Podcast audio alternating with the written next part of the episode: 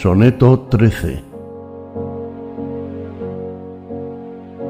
Ojalá fueras tuyo, mas lo eres solo mientras vivo permanezcas.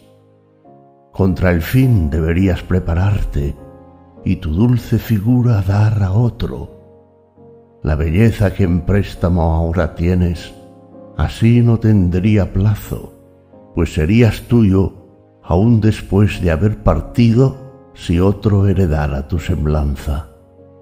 Pues quién dejar arruinar casa tan bella si puede preservarla honrosamente de las ráfagas airadas del viento y del furor yermo de la muerte helada? Solo un pródigo amor tuviste un padre, que tu hijo también diga lo mismo.